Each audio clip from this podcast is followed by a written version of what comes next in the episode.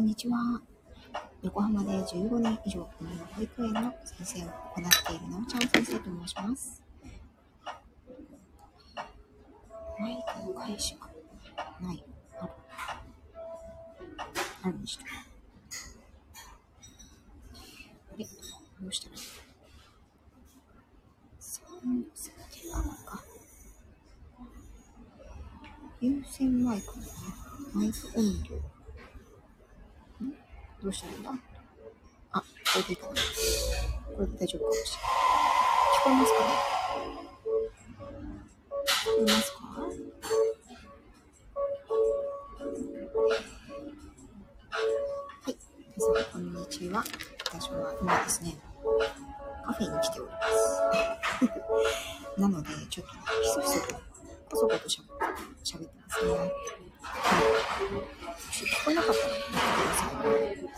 多分聞こえるはずなんですけど。はい、暑いですね、今日も。横浜は30何度になっております。お外は。あ、マルチさん、こんにちは。来ていただいてありがとうございます。音量大丈夫ですかね聞こえなかったら聞こえづらかったら教えてくださ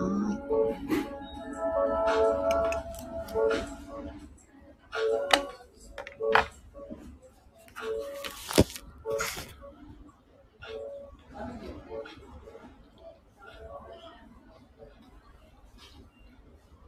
今カフェにいるので、ちょっと静かめにこそこそしてます。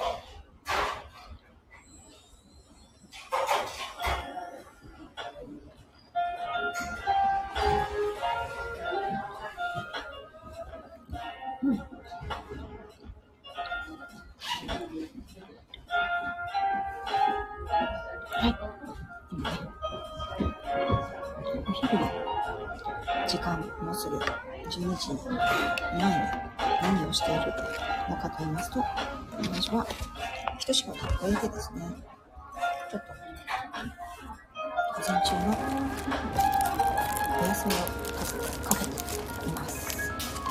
でね、えっ、ー、と、本を読みに、あと涼み、こちらに出てきました。ここからね、少ししたら帰って、供がと旦那が家におりますので、夏休み、子供と旦那がいるので、お昼ご飯をね、作らなきゃいけないんですけど、まあ、その前にちょっとね、息抜きをしようと、本を片手に、少しのところ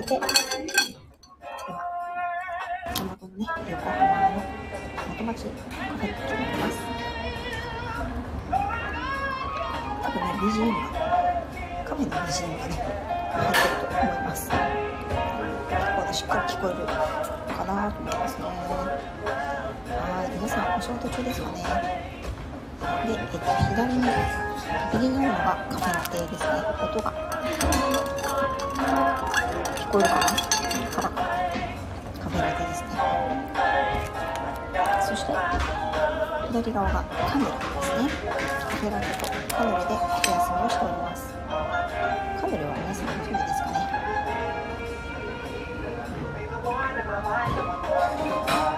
もっ。ちりして美味しいです。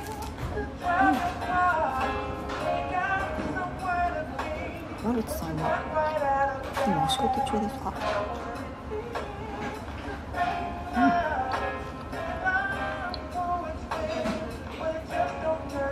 え私の声聞こえないの？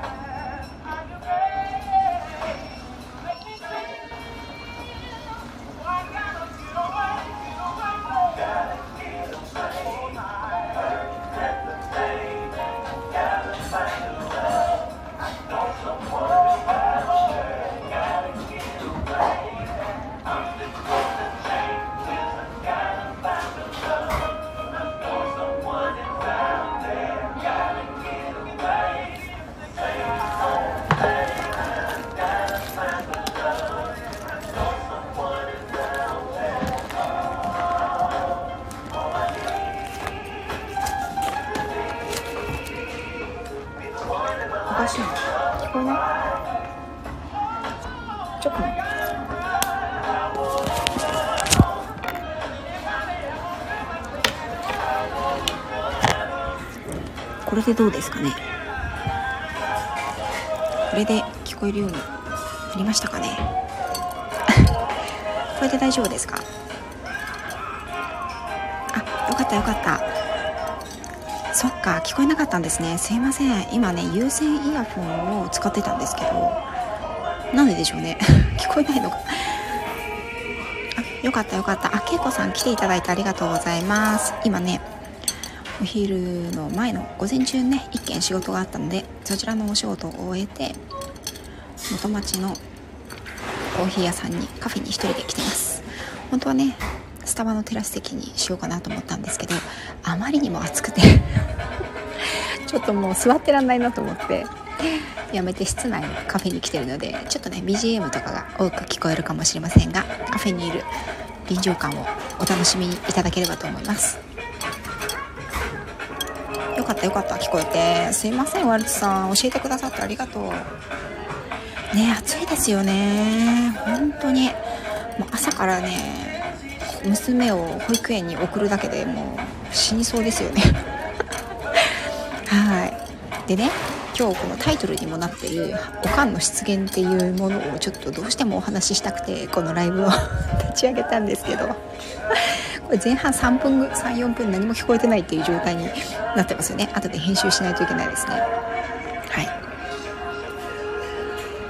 い。でですね昨日ね実家に行ったんです。まあうちは実家と本当に徒歩でも10分かかんないぐらいの距離なのでしょっちゅう行くんですよ。日曜日にね昨日の夜はすき焼きをするから一緒に食べようということでね呼んでいただいたのでまあ行ってきたわけですよ。それであのー、私はね一つちょっと買い物があったので自分のね子供たちを見ててもらって母に。でちょっと買い物行ってくるから見ててって言ってねありがたいですよね実の親ってね。それでね買い物に出たんですよ。で買い物にね私が行く時に母親がねあの悪いんだけど買ってきてもらいたいものがあるって言うわけですよ。でいいよって言って何買ってきてほしいのって私が母に聞いたんですね。そしたらね母がね暑いからアイスを買ってきてほしいって言うんですよ。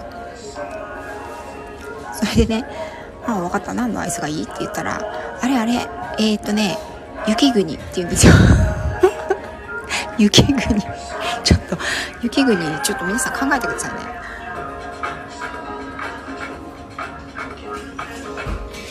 雪国って言うんですよ。でねわかりますかね？母がそうアイスね買ってきてほしいって言って。そうし涼子さん正解。白熊。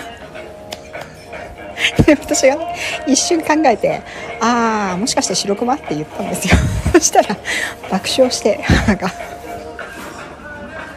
そうそうそう。なんとなくね なんとなく合ってるけど。そもそも白熊って確か九州だか鹿児島だかのあの発祥のアイスですよね。なんでね雪国ですらないんですよ。なんでああいう不思議な言い間違いをするんですかね？恵子さんとかワルツさんのお家の涼子さんもお母様なんか言い間違いありますか？なんでそうなっちゃうの？みたいな。恵子さんあるある？それ恵子さんがあるあるですか？それともお母さんがあるあるですか？そう。でね、まあね、雪国って言われて一瞬、ん？って思ったけど、あ、これ白熊だなと思って、白熊って聞いたら、もう爆笑しながら、そうそうって言って、よくわかったわね、あんたって言われて。よくわかったわねっていうか、なんでそんな間違いすんのよ、みたいな。自分があるあるなのね。めっちゃ面白いですよね、あれね。そう。でね、その他にもね、うちの母親ってね、あのー、このスタイフにもね、この前、先月かな、に、あの、ヨシさんとハルさんがね、やってくださった、昭和のフェス、昭和のフェスで、母、ゲストに参加してくれたんですけど、すごいね、いろいろやらかすんですよ。ね。あの、20って知ってますかね ?20。ちょっと打ちますね。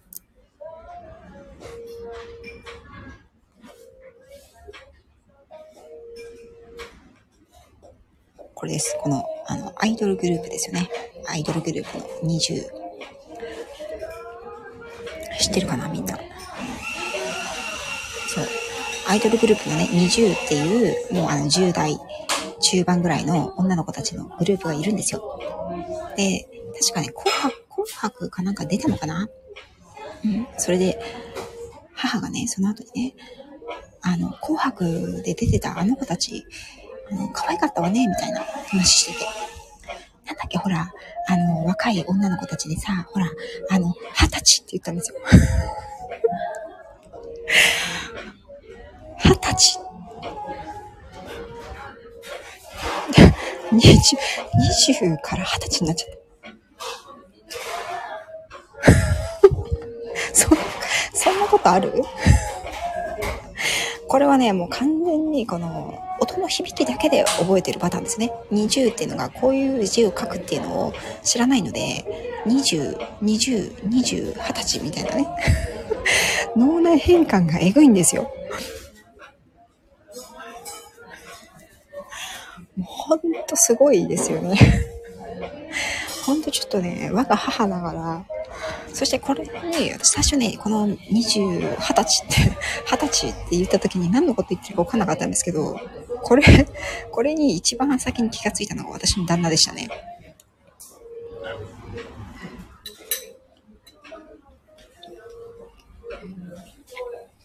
すいません、今ね、カヌレを一口食べております。何か皆様、まあ、ご自分のでもいいんですけど、お母様の言い間違いあるある、おかんの失言あるあるがあったら、ぜひ、教えてください。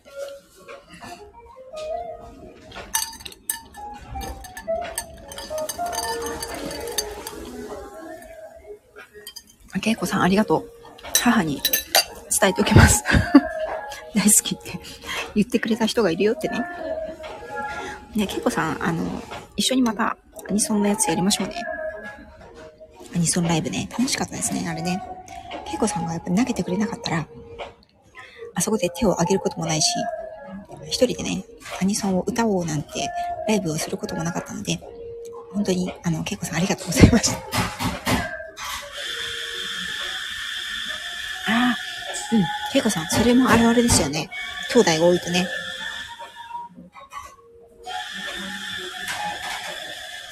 うちもね、それに、犬の名前も入りますね。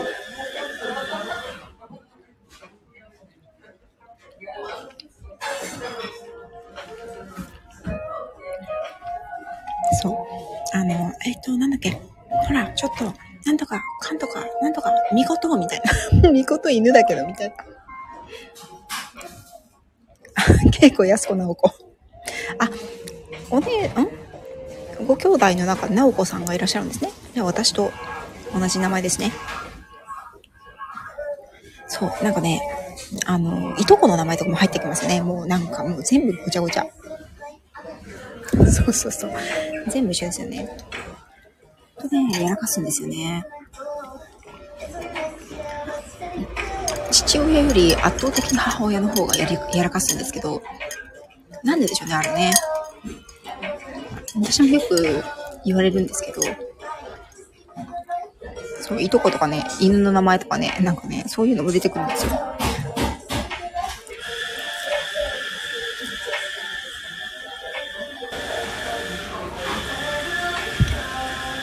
よく、でも私もよくね、自分の弟と犬の名前間違えてましたね。うん。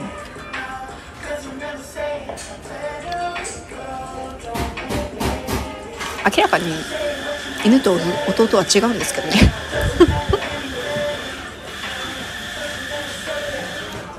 あ、マルチさんありがとうございました。来ていただいて。私はあのゲリラライブこんな感じでフラット立ち上げることがあるので、よかったらまた遊びに来てください。今日はありがとうございました。さんありがとう。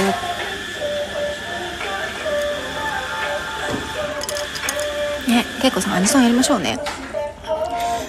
私はあれを歌った後にああこれも歌いたかったなっていう曲をもうリストアップしたので。うん。連絡します。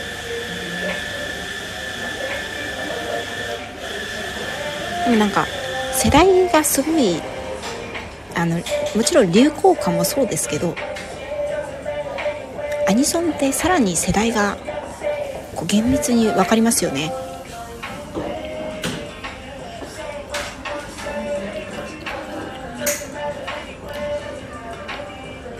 うん。だからなんか幅広い世代っていうのはちょっと難しいかなと思ったんですけど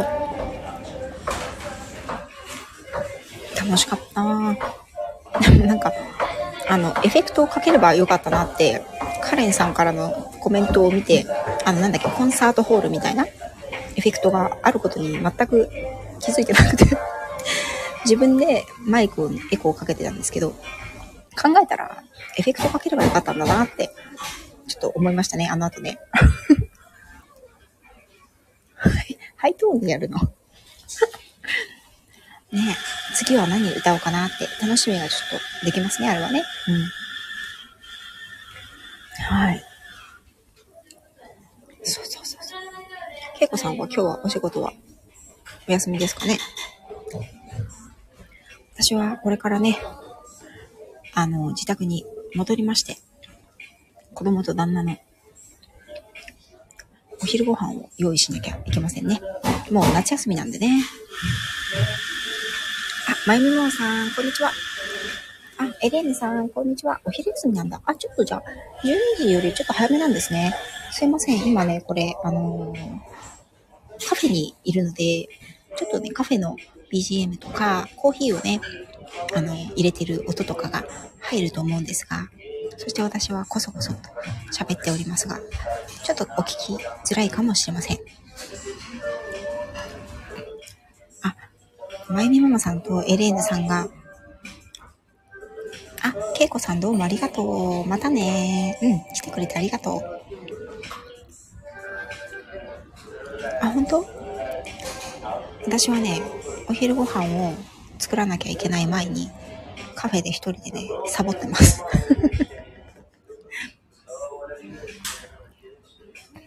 うん。あのね、さっきね、話したんだけど、もう一回話そうかな。エリネさんとマインモンさん来てくれたから。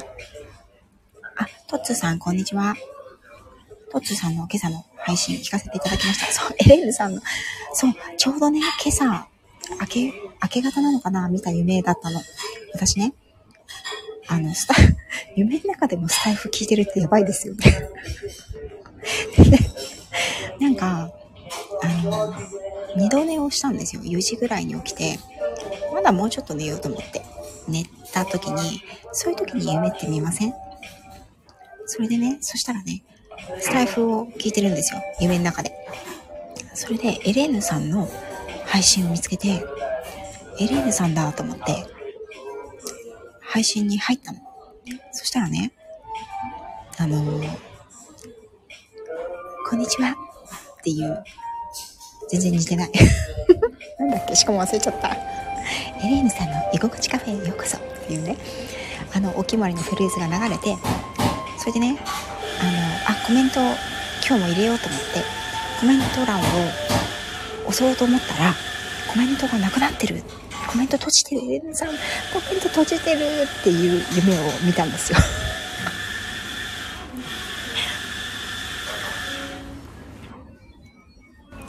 やばいですよね。どんだけ沼なんだかって感じですよねそう不思議ですよね不思議な夢を見ました。それで朝、エレーヌさんの配信見て、パッて開けて、あ、エレーヌさん、コメント欄閉じてないと思って。やば、あれ夢じゃんと思って。その時気がつくっていう。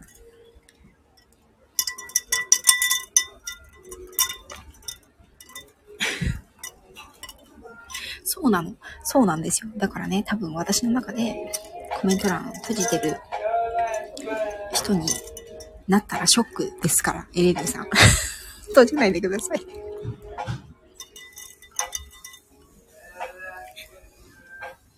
本当、ちょっと自分の沼っぷりを恐ろしく感じましたね。そうです、そうですか？でも俺毎日配信してると、コメントを毎日いただくと、それに対しての返信するの結構大変じゃないですかそれが大変でね、閉じられるっていう方も、毎日配信の方は多い気がするんですよね。私は、あのー、まあ、閉じてないし、まあ、毎日配信って決めてるわけじゃないんですけど、意外と なんだかんだで、毎日なんだかんだやってるな、みたいな感じはあるんですけど、うん。まあ、私は、あのー、コメントをいただくのも、返すのも好きなので、まあ、閉じることはしないかなと思うんですけどね。そ、そうかな？んなことないですよ。あ、ちなみにね、この、我が輩は猫であるの、えっ、と、これはね、ブックカバーです。なので、中身は違うんですよ。中身は、えっ、とね、中身はね、コメントを打ちますね。兄弟総長ゴリラから生き方を学ぶっていう本ですね。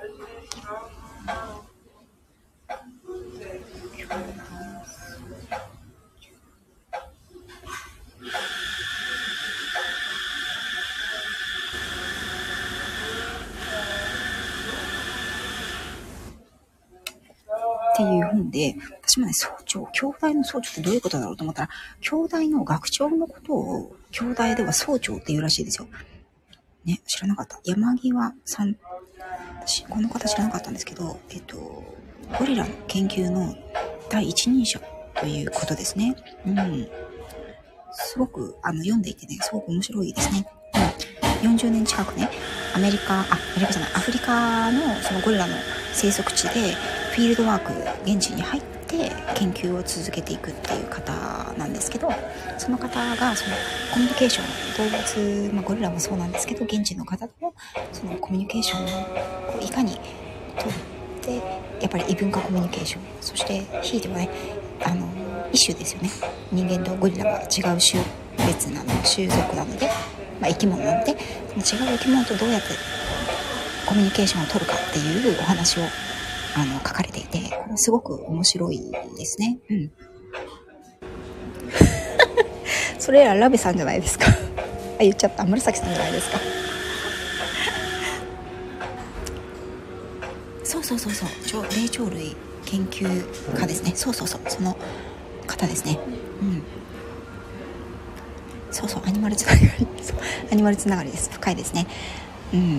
やっぱりねあの私は犬の専門ですけど基本的にね一緒なんですよ。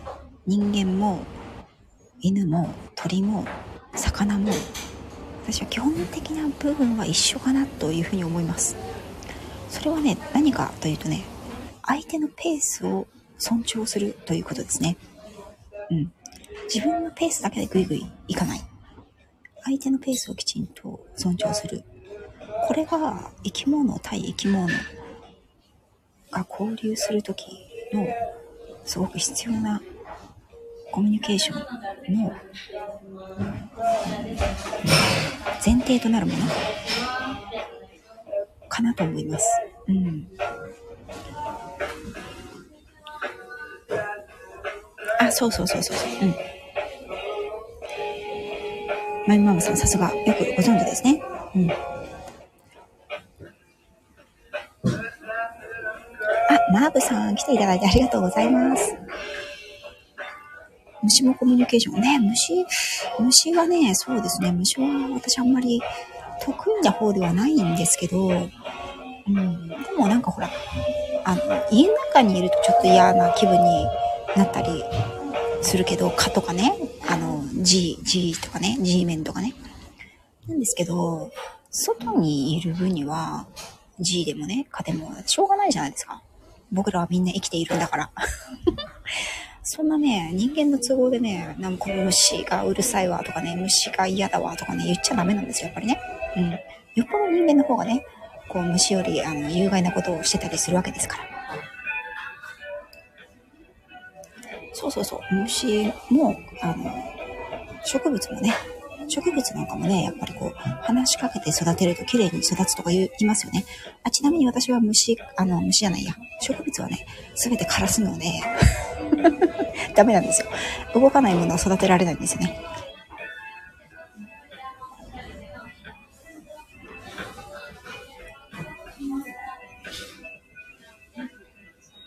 間違えて人間と絡もうとするのがいけないから、時々説教無視人すか。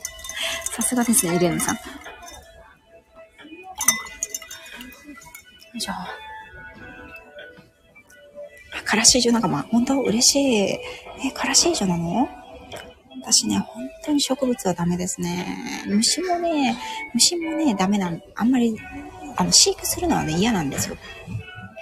やっぱり、あの、虫も、まあ植物は違うと思うけど、虫、まあ切り花かなとは。やっぱりさね、あの、囲われた途端に、なんだろう、ちょっとね、かわいそうになっちゃうんですよね。にもかかわらずね、今年も来たんですよ、奴らが。今年も来た。今年もやってきたよ、カブトムシ。もうほんとね、毎年カブトムシね、うちに来るんですよ。来るっていうかね、もらうんですよ。マイマママイママ、あの、あれですよ。あの、植物を枯らす女のことを、カラシージョと私は呼んでます。ここに今、コメント打ちますね。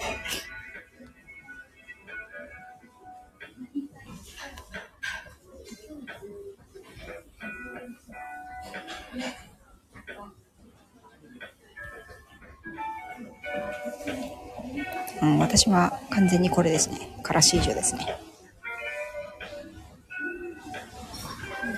でしょエレーヌさん、ほんと、あの、カブトムシね。で、カブトムシって、毎年子供たち欲しがるんだけど、毎年死ぬじゃないですか。かんあれ、越冬しないんですって、やっぱり。どんなに頑張っても、カブトムシは、あの、成虫のまま冬を越すことはないらしいんですよ。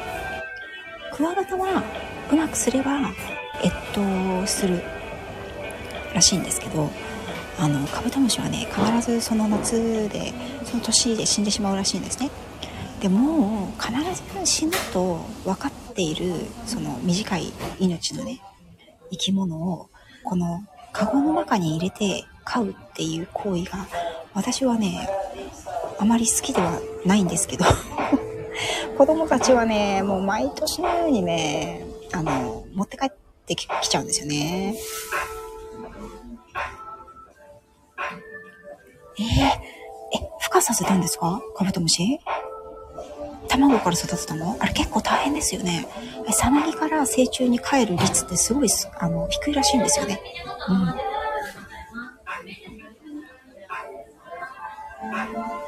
え、エレーヌさんとこのカブトムシ、越冬したの？何温室で育てたの？すごいなぁえー、あ、光一さんありがとうございます。コソコソしてます。はい。ごめんなさい。カフェなので、コソコソしてます。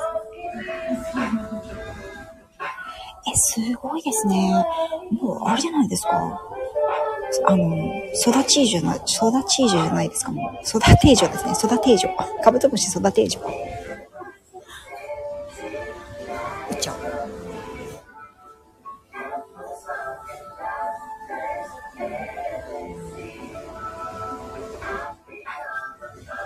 エレーヌさんも、私今度からカブトムシ育て以上って呼びますよ。すごい。えー、越冬するんだ。なんかね、おとと、ん？よ、日曜日か？日曜日に、あの、うちの両親が知り合いのカブトムシを返す人がいるんですけど、その人から、オスとメスをつがいでね、もらってきたんですよ。孫のためにって、いらないのに。で、昨日、あの、実家に行ったので、その、箱ごともらってきたんですけど、もうすでにね、オスは、あの、命尽き果ててましたね。ねえ、なんか、まあちっちゃいオスだったので、なんかあんまり、うん、生命力が強くなかったのかなと思うんですけど、メスはね、もう、ギャンギャン来てますね。うん、ガッサガサ、ガッサガサ。あれ夜中にうるさいですよね、結構。夜行性だから。や、すごいですよ。今だったら毎日配信できますよ。カブトムシのネタだけで。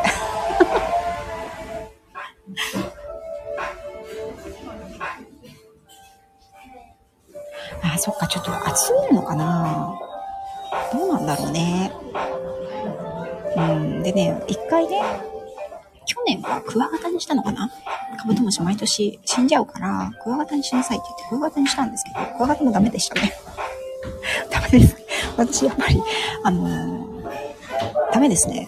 生き物をちょっと、哺乳類以外はちょっとダメなのかもしれないですね。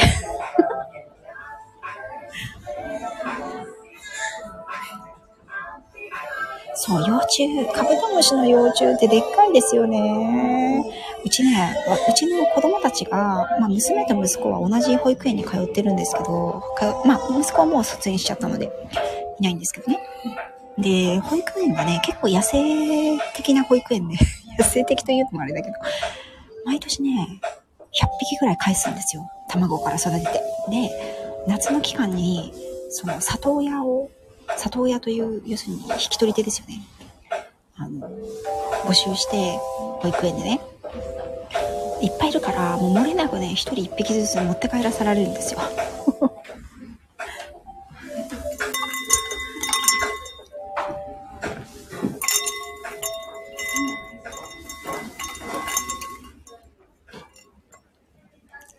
もちろんね、成虫になってから持って帰るって感じなんですけど、え、お墓もあるんだ。すごいな。カランカラン。これ、これ私のですね。はい、私のカランカラン。右側に映ってるカフェラテでしたね。うん。えー、虫って結構育てるの難しくないですか？なんかうまくできないなって。バッタあの、うち裏が公園なんですけど、まあ大したことない。ただののっぱらというか、のっぱらにちょっと毛が生えたぐらいの公園があるんですよ。でそこはね、結構、あの、草地があって、というか、ただただ整備されてないだけなんですけど、虫がね、結構いるんですよね。だから子供たちはもう、春はテントウムシ、夏はセミ、セミだけやめてほしいと思うんだけど、セミとか、今も、今もね、アゲハチョウ、アゲハチョウ。それで、えっと、今度ね、秋になるとバッタ。もうね、一年中何かしらの虫をね、追いかけてるんですよね。でしょっちゅう持って帰ってくるんですよ。虫、あの、飛ぶ系はね、お空を飛ぶ系はダメだって。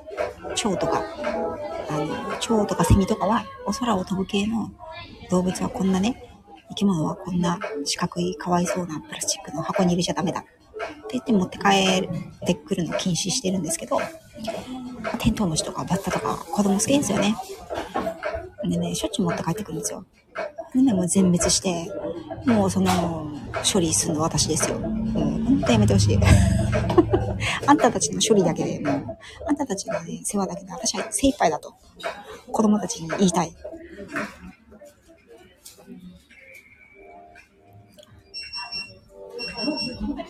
あ、そうなんだ。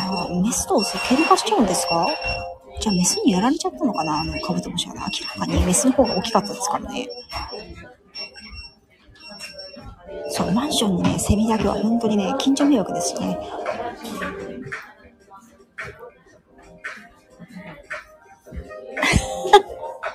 大丈夫。私はあの、何を見ながらでも、何を喋りながらでも、何を聞きながらでも、美味しいものは美味しくいただけますので大丈夫です。かなり美味しかったです。そしてね、娘はね、最近あの、ダンゴムシブームなんですよね。ダンゴムシ。娘はね、あの、虫ちょっと怖いんですよ。まだね。だけどね、ダンゴムシは、あの、飛ばないじゃないですか、まず。飛ばない、逃げるの遅い、丸まって動かない。だからね、やっぱりね、ちょっと虫が怖い系のちっちゃい子でも触れるんですよね。でね、ダンゴムシをね、大量に、大量にですよ、捕獲して、もう、ダンゴムシパラダイスを虫歯の中に作り上げたわけですよ。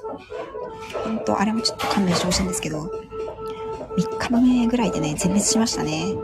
みんなね、かわいそうに、あの、ダンゴムシね、半開きで上向いてみんな、あの、焦点してましたね。はあ、ダンゴムシキラーなうちの娘ですね。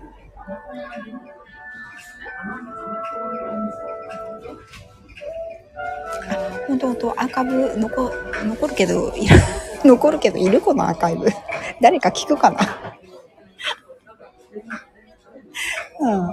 ああ、でもね、一応、まあ、あの、一応残しときますよ。もしかしたら、あの、物好きな方が聞かれるかもしれないので、私もそろそろお昼作りに帰んなきゃね。うん。はい、じゃあ、お付き合いいただき、ありがとうございました。本当？じゃあ、ちょっと残しときますね。うん。あの、母の失言はね、あの、前半の方に入ってますので、ぜひ、うちの母親のすっとんきょうな、あの、言い分を、ぜひ聞いてください。ではでは、どうもありがとうございました。失礼します。